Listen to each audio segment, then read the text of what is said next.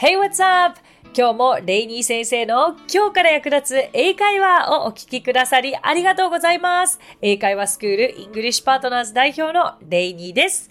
今日のテーマは接客英語です。飲食店やカフェでの接客英語となると専門用語だけでなく失礼のない表現も意識しないといけないわけで日常英会話よりさらに難しく感じるイメージではないでしょうか。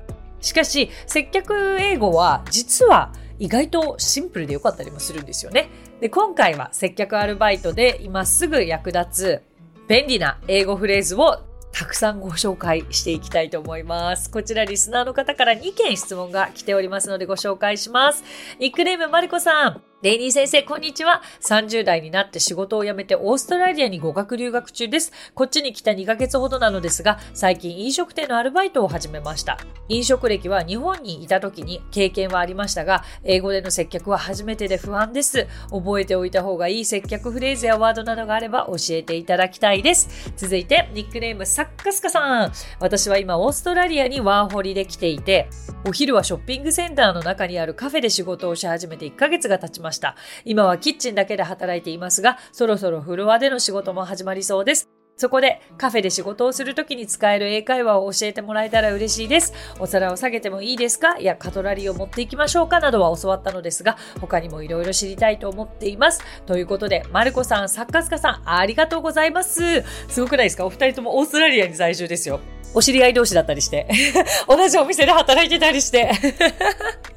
いいですね、いいですね。楽しいですね。私もありますよ。アメリカでお寿司屋さんでバイトをしておりました。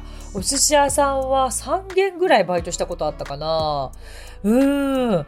で、やっぱりその接客英語ってっていうのは日常的には使わないフレーズもたくさんあるわけで最初はね結構戸惑いましたけれども毎回毎回そこで使っているとやっぱりそれこそ呼吸のように言えるようになってきますよね。お飲み物はいかがですか？とかね What would you like to drink?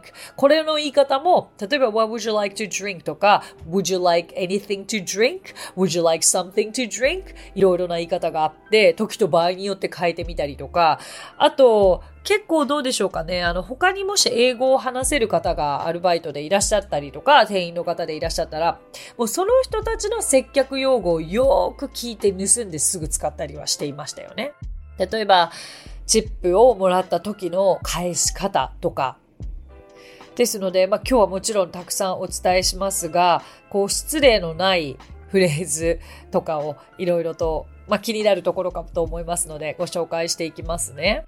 で、実はレイニー先生アプリというのがありまして アプリの名前はレイニー先生の動画で簡単英会話というものなんですけれども、App Store もしくは Google Play でぜひレイニー先生で検索していただくと出てきまして、これの、えー、8回目の第8エピソードと言えばいいのかな？で、接客英語というのをあの取り上げてます。これ全部私が台本を書いて、あのキャスティングもしてあのやっているものなんですけれどももうそういったものもお役立ていただけたら嬉しいなと思いますこのアプリ楽しくて声優気分で英会話ができるものなんですよね実際皆さんにもこうアウトプットをしていただくというアプリになっておりますので、こちらもチェックしてください。それでは、どうしようかな。どんどん行きたいなと思うんですが、まずいらっしゃいませ。何名様ですか？とかわかります？で、welcome to どこどこ。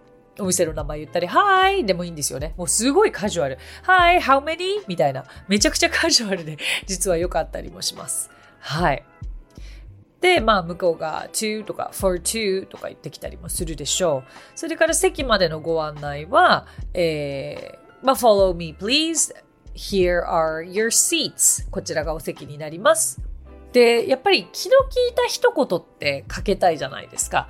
ごゆっくりお過ごしくださいと言いたければ take your time with the menu。ね、メニューという日本語全くなかったですけれども take your time with the menu このようにも言えます。で、あとはやっぱりすみませんと、まあ、手が上がってたりした時に、あ、ただいま伺いますと言いたければ、いろんな言い方がありますけれど、I'll be there in just a moment. I'll be there in just a moment と言えますね。もしくは I'll be right up I'll be right up こんな言い方もできます。right up なんて聞いたことないですよね。I'll be right up. はい。それから、基本的にこう、まあ、お手洗いを聞かれることとか結構あるのかな。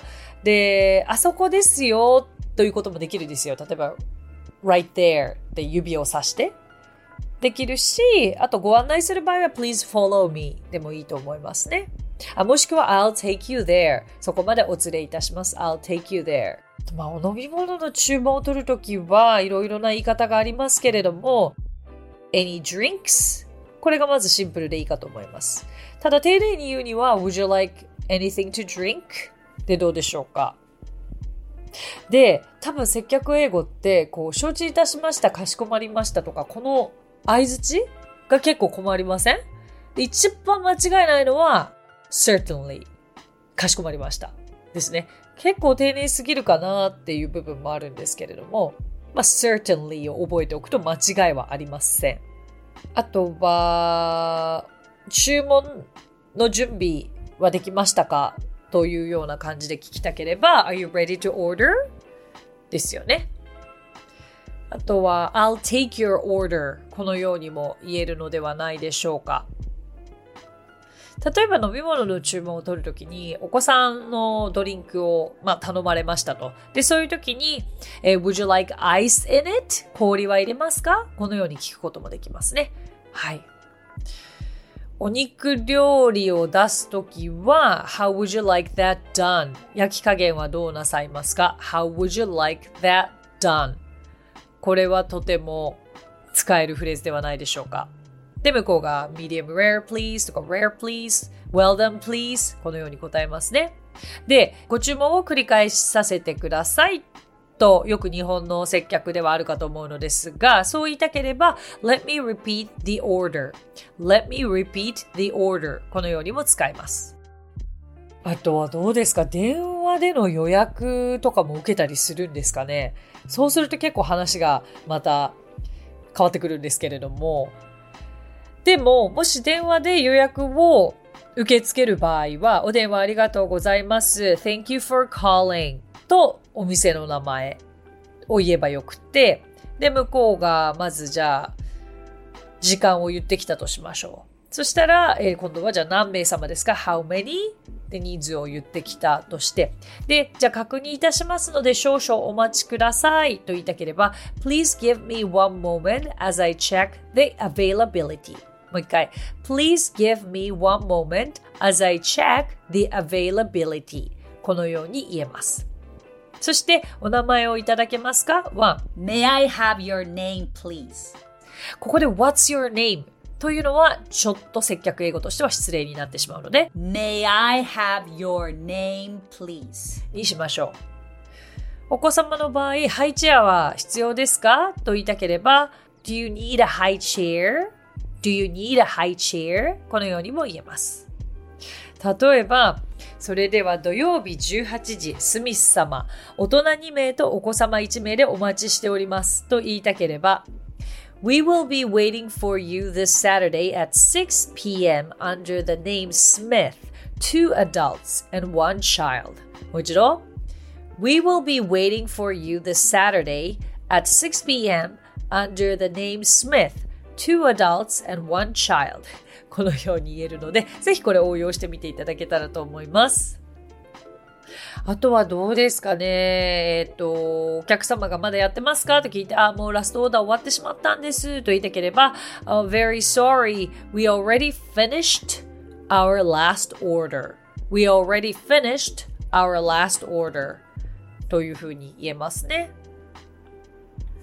あと、海外は、あの、メインのお食事が出揃ったら、問題ありませんか？すべてご注文のものは、あまあ、海外に限らずこれ日本もそうですけど、ご注文のものはすべて揃ってますか？というようなことを必ず聞きに来ますので、そういうふうに聞きたければ、is everything alright? このように聞くことができます。あと最後に、check please と言われたら、here you are, here you go と言って、チェックをお渡しする。このような流れではないでしょうか。で、お見送りの際というのかな。お客様が帰る場合には、まあ、カジュアルなレストランなのか、ちょっと高級なレストランかにもよると思うんですけれども、Thank you, have a great day, have a good night とか、こんな感じでも全然大丈夫ですよ。さあ、マルコさん、サッカースカさん、お役に立ったでしょうか？多分ちょっとどういったレストラン、カフェかにもよるので、うーん、すべてが役立つわけではないとは思うのですが、まあでもこれ使えそうというものはどんどんどんどん使ってみてください。そう、そこでね、やりとりして相手の言っていることが聞き取れないっていうことでショックがあったりもするんですけれども、ね、結構向こうがオーダーしてるものを違う風に捉えちゃって、結構海外の方って注文が細かかったりもするので、えっ、ー、と、without mayo とか、マヨ抜きで、マヨネーズ抜きでとか言われた時にマヨネーズにできちゃったらどうしようとかいろいろあるかもしれないんですけれども、そういう時には、could you please say that again? とか、could you please say it slowly? ゆっくり言ってくださいとか、あとやっぱりダブルチェックですよね。ね。Let me double check. Hamburger without mayo. Right? みたいな感じで、ゆっくりこっちからは聞き返す。 頑張ってください。そしてまた報告してください。お待ちしております。さて、えー、今日お話ししたフレーズや単語はノートというサービスの方で文字起こしをしております。ノートへのリンクは番組詳細欄に記載してますので、こちらもぜひお役立てください。さて、今回も番組へのコメントもいただいているのでご紹介させてください。ニックネーム、ゆうさん。海外旅行で役立つ英会話大好きです。何回も何回も聞いています。最近 YouTube でも視聴しているのですが、レイニー先生がよく言う、腑に落ちるってこういうことかなって思えてきました。アウトプットができる場所が欲しいです。ということで、ゆうさんありがとうございます。腑に落ちるという言葉をご存知ということは、私のライブをよく見ていてくださるということですよね。ゆうさんありがとうございます。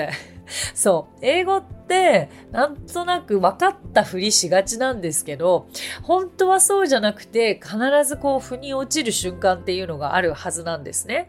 でもどうしてもやっぱり上辺だけで感覚でちょっと分かったつもりにならなきゃいけない文法やフレーズもあるのかなとは思うんですけれども。だからこそ、英会話のレッスンって英語だけじゃなくて日本語でもサポートしながらやることが大切だとは私は思っています。だから English Partners ではわからないことはその場で解決できるように日本語でもレッスンを行ったりしているので話す場所、アウトプットする場所というのはですね、実は自分で作らない限りはなかなかないですよ。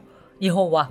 私自身も英語、英会話をネイティブのお友達と regular base でするということ全くありません。本当に話す機会ないんですよ、実は。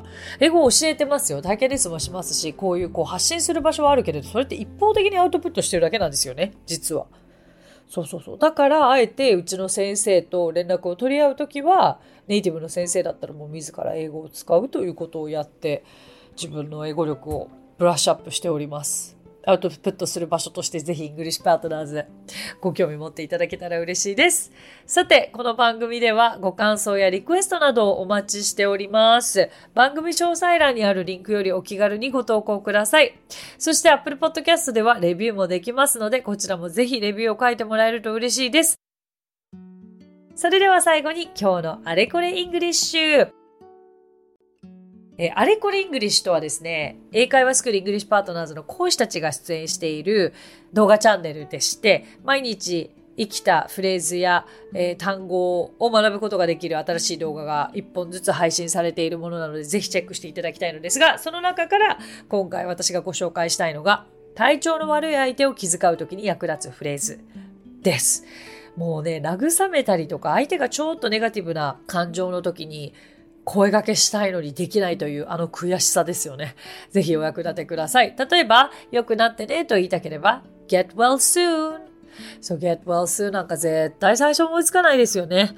はい、こういう言い方もあります。次に、お大事にね。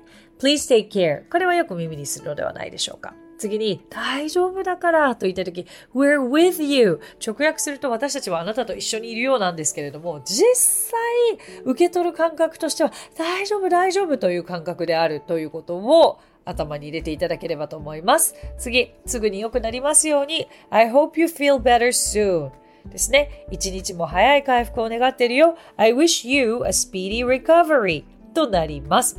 で、この単体で言うのもありですけれども、実際今のものをいろいろ組み合わせて相手に伝えることもできるんです。良くなってね、お大事に、すぐ良くなりますように。Get well soon, please take care. I hope you feel better soon. このようにも使えるので、まあ、いろいろとこう応用しながら自分の言いたい、作りたいフレーズ作っていってください。So that's it. Thank you so much for coming by. Thank you so much for listening. 今日もレイニー先生の今日から役立つ英会話をお聞きくださりありがとうございました。皆様とはまた来週金曜日にお耳にかかりましょう。So till then, bye! さあ、ここでレイニー先生の活動を紹介させてください。まずはレイニー先生が主催する英会話スクールイングリッシュパートナーズでは私たちと楽しく英語を身につけたいという方を大募集マンツーマングループキッズすべてオンラインレッスンでもやっています詳しくはイングリッシュパートナーズで検索してみてくださいねその他1分で見る英語辞書動画あれこれイングリッシュや毎週水曜日22時より YouTube ライブにて生英会話レッスンなども行っています。ぜひそちらの方もチェックしてみてください。